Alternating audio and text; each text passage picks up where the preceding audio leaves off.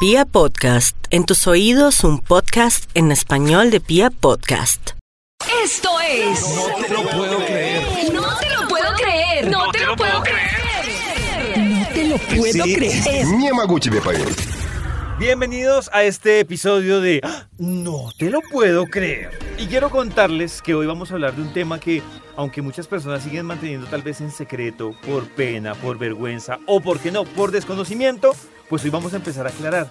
Vamos a hablar de la ansiedad y de la depresión. ¿Será lo mismo? ¿Será diferente? ¿Conduce a un camino diferente? ¿Conduce al mismo camino? Eso lo sabremos con nuestro invitado del día de hoy, que es el psicólogo clínico, el doctor Yesid Leiva. Doc, bienvenido a este episodio de.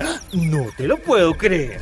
Muchas gracias David por la invitación y pues aquí estamos para acompañarte en las dudas que tengas. Doc, para empezar, ¿es o conduce al mismo lado la ansiedad y la depresión o son caminos diferentes? Realmente son caminos diferentes, pero sí pueden conducir a lo mismo y es a una psicopatología o a una enfermedad mental, sí, muy grave. Por lo general la depresión si no se trabaja puede conducir a la conducta suicida, que quiere decir llegar a tener ideación o intentos o amenazas suicida a una persona. Por eso hay que tener cuidado con los casos sobre todo de depresión. ¿Y la ansiedad?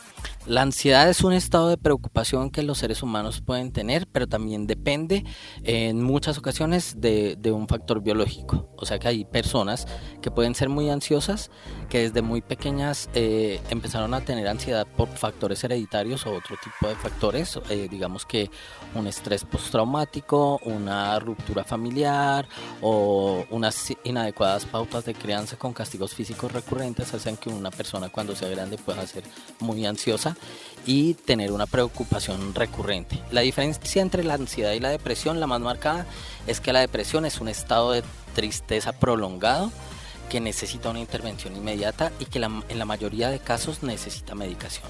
Y la ansiedad es un estado de preocupación que hace que la persona todo el tiempo sienta como si tuviera un vacío en el estómago. Doc, o sea que si por ejemplo hablamos de la depresión, las personas que tienen depresión no constante, sino que están bien durante el día, de un momento a llegan a la casa y se deprimen, esa no entraría dentro de esa clasificación como esa, esa, depresión puntual. Ok, esa persona no tiene depresión como trastorno. Digamos que hay varios tipos de depresión. Los manuales médicos o de trastornos mentales dicen que hay dos tipos de depresión muy marcada. Una se llama episodio depresivo y otra se llama trastorno depresivo mayor. El episodio depresivo se puede dar en cualquier ser humano por una tristeza muy grande, como la pérdida de una persona, la muerte de alguien, la separación de, con tu pareja, eh, un, eh, un, dolor muy grande por alguna situación, eh, una muerte de una mascota. Eh, y la, el trastorno depresivo es un estado recurrente de tristeza que lleva más de seis meses, en el cual la persona tiene minusvalía, sentimientos de minusvalía, tiene llanto frecuente, o sea que llora casi todos los días, uh -huh. eh, por no decir que todos los días, porque los que tienen depresión casi lloran todos los días, eh, y presentan algo muy importante y es que empiezan a tener deseos de no seguir viviendo o deseos de muerte. Y en el caso de las personas que sienten la, no la depresión, sino lo que estamos hablando, que es la ansiedad, eh, en algún punto también la ansiedad es permanente. Sí, digamos que hay un trastorno también que se llama de ansiedad que se llama trastorno de ansiedad generalizado mm. y es una persona que tiene ansiedad todo el tiempo y que eh, no se la puede quitar y entonces es una persona que puede decir, porque todos los seres humanos tenemos ansiedad y tenemos ansiedad frente a situaciones novedosas. Digamos que yo conocí una chica que me parecía simpática o me gustaba y en ese momento yo tengo ansiedad y quiero hablarle y me genera cierto tipo de ansiedad. O yo tengo una entrevista de trabajo y llego con ansiedad a la entrevista de trabajo. O tengo un parcial si estoy estudiando o estoy en el colegio y tengo un examen, pues voy a tener un cierto tipo de ansiedad que en parámetros, eh, tiene unos parámetros de normalidad. Pero cuando ya la ansiedad está todo el tiempo, pasó el parcial, pasó la cita con la chica y yo sigo teniendo esa ansiedad y no se me pasa, ahí tengo que revisar qué fue lo que pasó. Porque o sea, cuando tengo una ansiedad y no sé por qué la ansiedad es el problema. Ok, sí, no sé por qué es la ansiedad y es recurrente y la puedo tener todo el tiempo.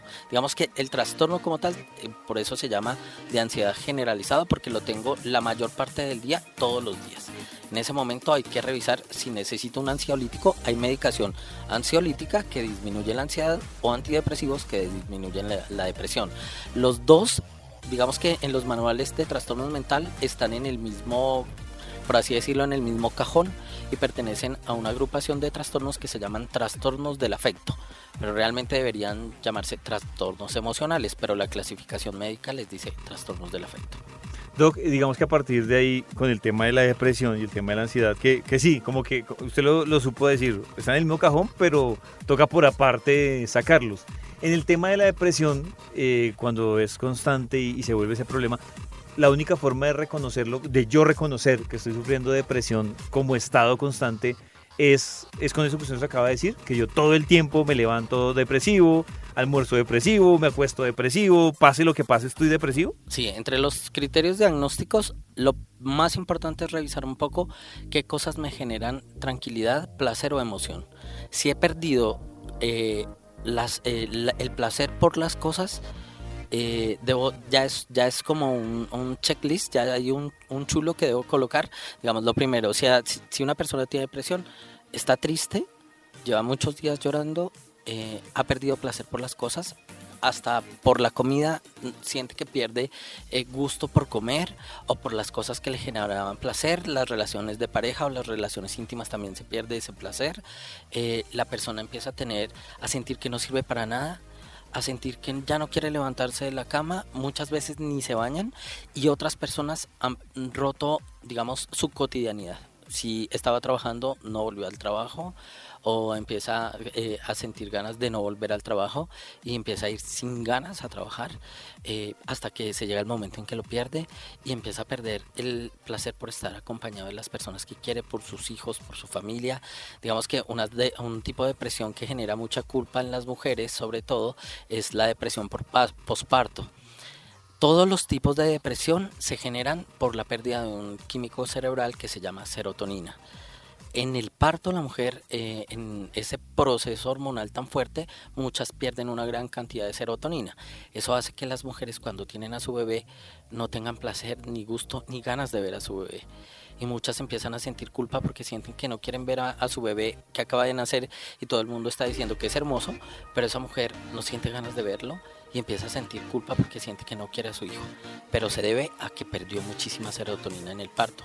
Por eso, y en el proceso de gestación. Por eso ese, ese momento se llama depresión postparto y hay que tener en cuenta eh, si una mujer tiene ese tipo de síntomas para que se lo cuente a su médico, porque en ese momento tendrían que revisarla una medicación que, pu- que sea acorde con ese proceso vital. Y ahora, para irnos al lado de la, de la, de la ansiedad, ¿el tema es específicamente ansiedad por todo o hay otros patrones que, que también terminan afectando la vida? Porque con eso que usted me dice, si uno vive con ansiedad todo el tiempo, termina depresivo también, ¿no? O Claro. preocupado. Claro, claro, claro. Están muy unidos de la mano. Una persona que empieza a tener mucha depresión y no trabaja esa, digo, mucha ansiedad y no trabaja esa ansiedad y no la supera, va a poder tener en algún momento una depresión porque sí tiene una relación. La ansiedad, así como usted decía, por ejemplo, la depresión, que no quiere levantarse, no quiere bañarse, no quiere ir a trabajar. ¿La ansiedad también genera socialmente alguna alteración? En el trabajo, en su vida de pareja. Claro, depende del tipo de ansiedad, pero digamos que si yo acabo de terminar una relación de pareja y eh, está con mi esposa y yo amaba mucho a mi esposa y tengo hijos, todo el tiempo voy a andar, voy a sentir que tengo eh, poca paciencia, que siento ganas de ir a llamarla, de buscarla y como no lo puedo hacer porque sé que de alguna forma ella no va a querer verme, pues voy a generar un tipo de ansiedad porque todo el tiempo voy a estar pensando en lo mismo, voy a ser recurrente, como que estoy rumiando el la llamo, no la llamo, sí, la voy a llamar y yo mismo me voy diciendo y me voy repitiendo. En ese momento estoy generando preocupación y esa preocupación es la ansiedad. Lo que va a pasar ahí es que la ansiedad va a estar dirigida a un evento específico, que fue la separación de mi pareja. Pero yo puedo, después de, digamos que puede pasar que yo vuelvo con esa pareja y después ese evento fue tan fuerte que yo continué sintiendo esa Ah, con ansiedad ansiedad. y en ese momento ya se está convirtiendo en algo patológico y debo ir a revisar qué fue lo que pasó, si tuve alguna dificultad biológica que necesite un ansiolítico para mejorar mi mis niveles de ansiedad. Doc, ah, usted tocó un punto importante que es los orígenes, que, que muchas veces termina siendo, de ese tipo de problemas, termina siendo la solución y es identificar el origen. ¿Qué pasa cuando una persona llega a un nivel de depresión o de ansiedad que ni siquiera logra diferenciar? Es decir, soy ansioso, eh, llevo, no sé, cinco años, cuatro años conviviendo con el tema de la ansiedad, eh, pero como que si me preguntan cuál es el origen de su ansiedad, no tengo la respuesta. Puede ser que uno de esos episodios traumáticos no lo cerró, no lo superó y quedó con eso y en el camino se le perdió el origen de la ansiedad. Bien, ya ahí tú lo respondiste. ¿Ah, sí?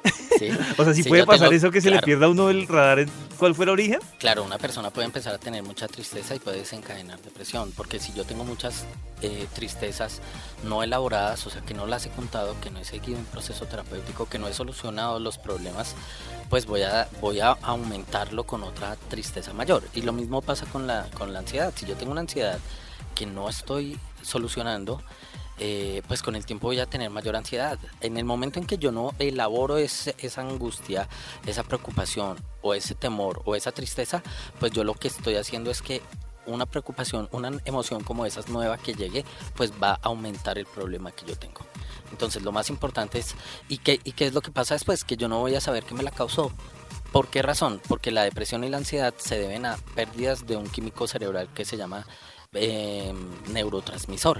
Y hay un neurotransmisor para la ansiedad que mejora la- que los niveles de ansiedad y hay, un, eh, y hay uno para el estado del ánimo. Cuando yo los empiezo a perder, digamos que para la depresión yo puedo estar con las personas que más amo en, el, en la playa, eh, haciendo todo lo que me gusta y sentir todavía que estoy triste.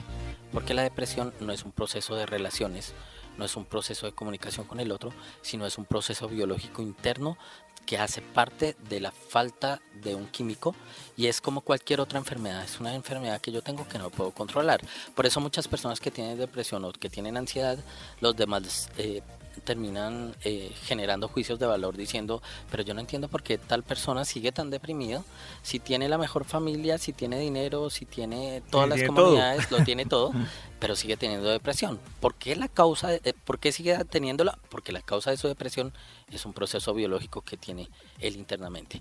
Y muchas veces pueden llegar a la conducta suicida o al, o al suicidio consumado y todos terminan diciendo, no entendimos qué pasó, pero fue que no se descubrió que realmente esa persona tenía depresión. Doc, o sea que en esa medida, bueno, hay dos preguntas ahí. La primera, me imagino que en este tema de la depresión y en este tema de la ansiedad también radica mucho porque uno ve personas que sufren de depresión o de ansiedad y buscan caminos alternos o diferentes o adicionales a la parte psiquiátrica o psicológica, que es uno ve que se fue por esta religión, eh, se fue por el licor, o se fue por algún tipo de sustancia, o no voy a hacer deporte porque el deporte contribuye con la ansiedad. Eso termina siendo suficiente, esas alternativas que muchas veces se toman por iniciativa propia más que con un experto. O sea, si yo digo, sufro de ansiedad, me voy a dedicar al deporte, que eso me va a bajar la ansiedad. ¿Si ayuda de raíz esa opción o, o no? ¿O es tampoco? En, las- en las soluciones que tú das, das unas positivas y unas negativas. Digamos que si una persona termina consumiendo alcohol para mejorar eh, la depresión o la ansiedad, pues muchos seres humanos terminan consumiendo algún tipo de sustancia psicoactiva que va- eh, es en espera de sentirse mejor. Pero lo que va a pasar es que se va a volver adicto a esa sustancia que está consumiendo y va a aumentar el problema, porque ahí no lo está solucionando. De pronto el contarlo, el hacer deporte, rega- el, el hacer deporte genera algunos cambios físicos y fisiológicos que hacen que se libere nueva serotonina, que el cuerpo genere unos cambios biológicos que van a subir el estado de ánimo y que, y que son importantes hacerlo. Pero también digamos que la persona necesitaría eh, otras cosas diferentes al deporte. como- Paralelo. eh, Sí, como, como que la relación mejore, que su familia, que, que, detect- que identifique cuál es el problema y que genere un cambio frente a ese problema. ¿sí? ¿Qué es lo que pasa si una persona ya tiene eh, depresión como tal? Muy, es muy difícil que genere nueva serotonina a no ser que esté medicado. La medicación le va a ayudar muchísimo. Muchas personas dicen, no, yo no necesito la medicación. Claro, la medicación no la necesita todo el mundo. Las personas que necesitan la me- medicación son muy pocas. Eh, digamos que con la psicoterapia se pueden hacer muchas cosas, con un buen acompañamiento emocional se pueden hacer otras, saliendo, eh, divirtiéndose, buscando qué cosas le gustan a uno, pues los seres humanos pues, salimos adelante. No todos necesitamos procesos psicoterapéuticos y no siempre los necesitamos. El psicólogo es solamente un, un guía para ayudar a que esos problemas se solucionen mucho más rápido. Ah, bien. Doc, eh, hablando del tema de la ansiedad y el tema de la depresión, que es lo que hoy estamos como, como tenemos sobre la mesa, también hay otra fase complicada y es, bueno, yo reconocí o sospecho que tengo depresión por lo que hemos hablado o que tengo ansiedad y hay un camino a la que la gente le tiene miedo o está muy estigmatizado y es el tema del psicólogo o peor aún del psiquiatra. Digo porque como que la gente tiene tan estigmatizado el tema que dicen, el psicólogo es preocupante, pero el psiquiatra ya, o sea, lo tienen como en otro nivel, digamos que tienen un, una, unos iconos de lo que es el psiquiatra, de lo que es el psicólogo. ¿Cómo sabe uno que debe dar realmente ese paso hacia el psicólogo o hacia el psiquiatra? Hay una dificultad en nuestro país y es que todos creemos que los procesos psicológicos o psiquiátricos son para la enfermedad mental. Y realmente no es, es, eso no es cierto. Al menos todos los seres humanos una vez en la vida tenemos un episodio depresivo y deberíamos al menos una vez en la vida tener un proceso terapéutico, solamente para reconocernos nosotros mismos, para saber qué tan estables estamos emocionalmente y para saber si podemos solos. ¿sí? Con una sola consultoría bastaría. Todos deberíamos ir a una sola sesión. Como desahogue, y, de catarsis. exacto, y allá identificar qué está pasando. ¿Cómo sé yo que ya necesito un proceso terapéutico? Porque siento que se me salió de las manos y no lo puedo manejar. Y porque siento que todo el mundo me está diciendo deberías buscar ayuda. ¿sí? Eh, y sobre todo en la depresión, si una persona ya tiene una ideación de muerte, debería levantarse e ir a, hacer un proceso terapéutico, bien sea con un psicólogo clínico, bien sea llamando a las líneas de ayuda como la línea 106 o buscando, buscando una salida profesional, un profesional le puede ayudar con el proceso. ¿Cuándo va uno al psiquiatra? Cuando realmente se ha identificado que la depresión que tiene no es una tristeza muy grande, sino que es una pérdida de un químico y hay un proceso biológico que necesita una medicación. El psiquiatra lo que va a ayudar es a que la medicación pueda estabilizarlo biológicamente y el psicólogo va a ayudar a que la persona se piense un poco sobre qué situaciones le han generado esas crisis para ayudar a resolverlo. ¿sí? Es un guía para resolver el problema.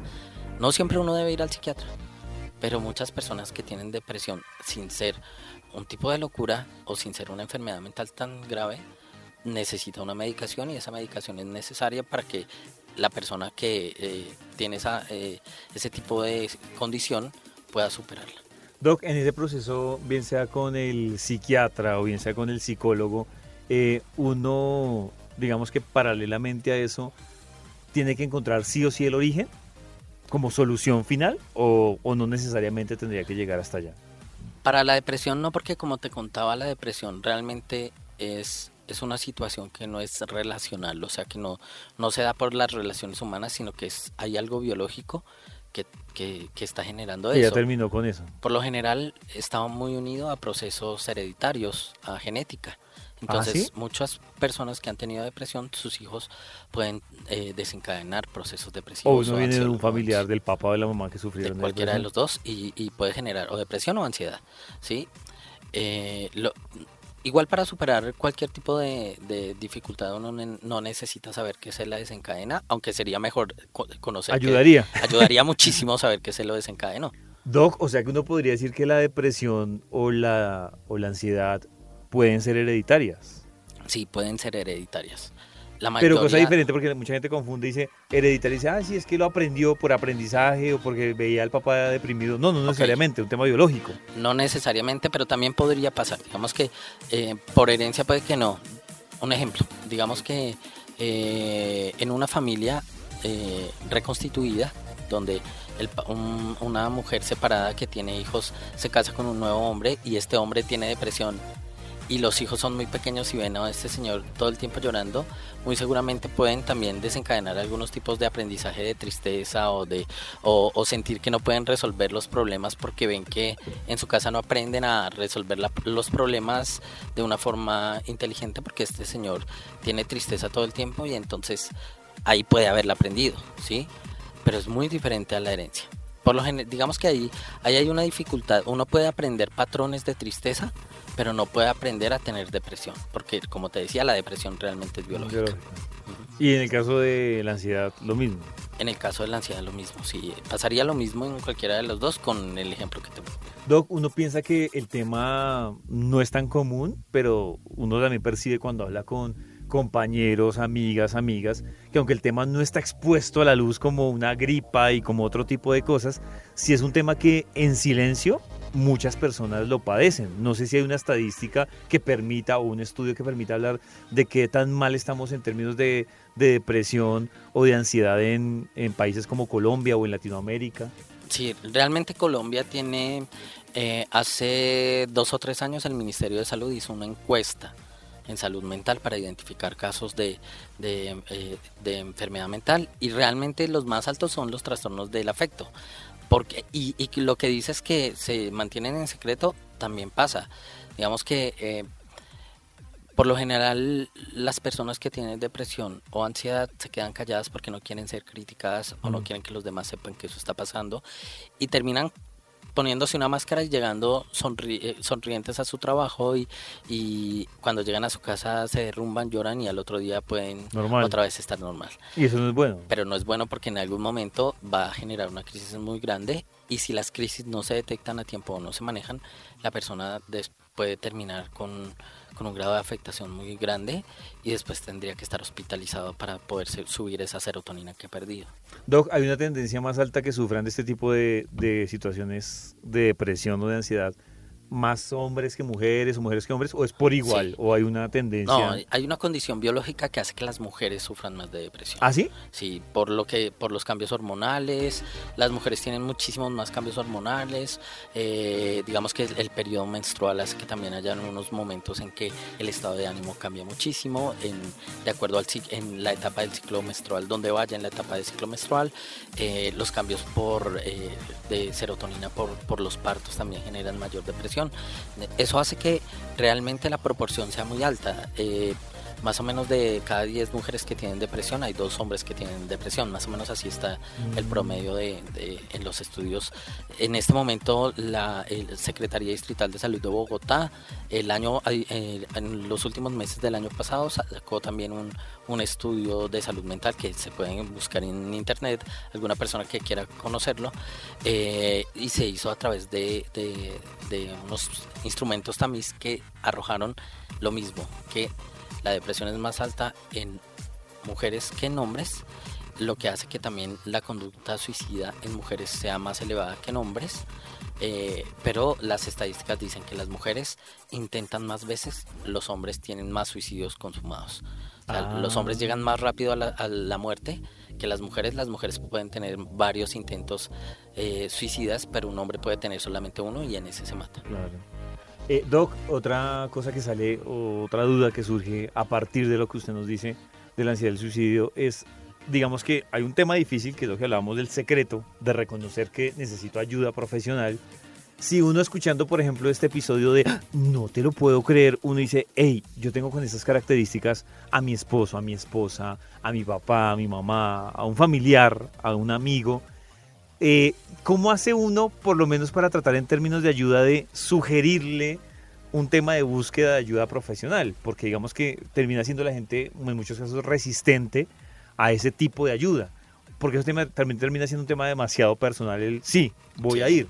Pero hay alguna forma que usted vea que es como de persuadirlo o persuadirla para, para que se abra un poco más este tipo de ayuda?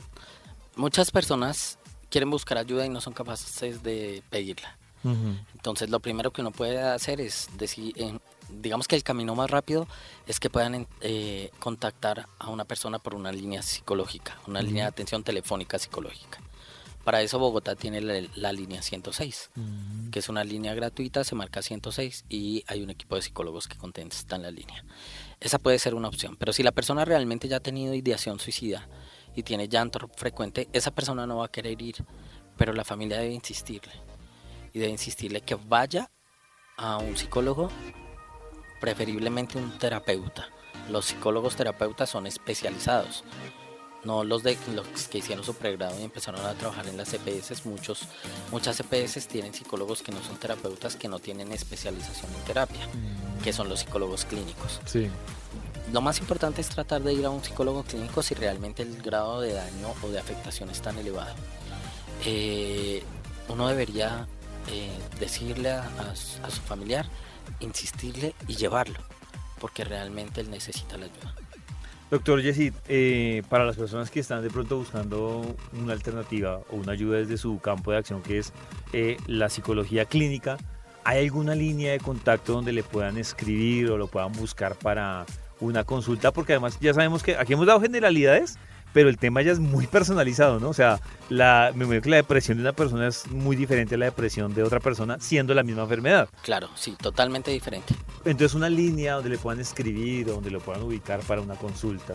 Sí, si quieren, digamos, yo tengo un correo que es psicólogo con P antes de la S, psicólogo Yesid, mi nombre, Y, E, C de casa y D, Yesid con C, ¿sí? Psicólogo Yesid 1 arroba gmail.com. Ese 1 en número. El número, el número, el número. O pueden eh, por WhatsApp eh, directamente con mi celular, yo les puedo responder a algunas inquietudes que tengan. Mi número es 310 677 4503. Listo, doctor Jessy. Muchísimas gracias por acompañarnos en este episodio de lo que hizo usted, un tema de salud súper importante, pero que la gente lo sigue manteniendo en secreto y, a veces hasta da pena eh, buscar ayuda, ¿no? Sí, sí, sí. Además que todos los seres humanos debemos eh, pensar en nuestro bienestar y en nuestra salud. Y no hay salud sin salud mental. Esto es. No te lo puedo creer. No te lo puedo creer. No te lo puedo creer. No te lo puedo creer.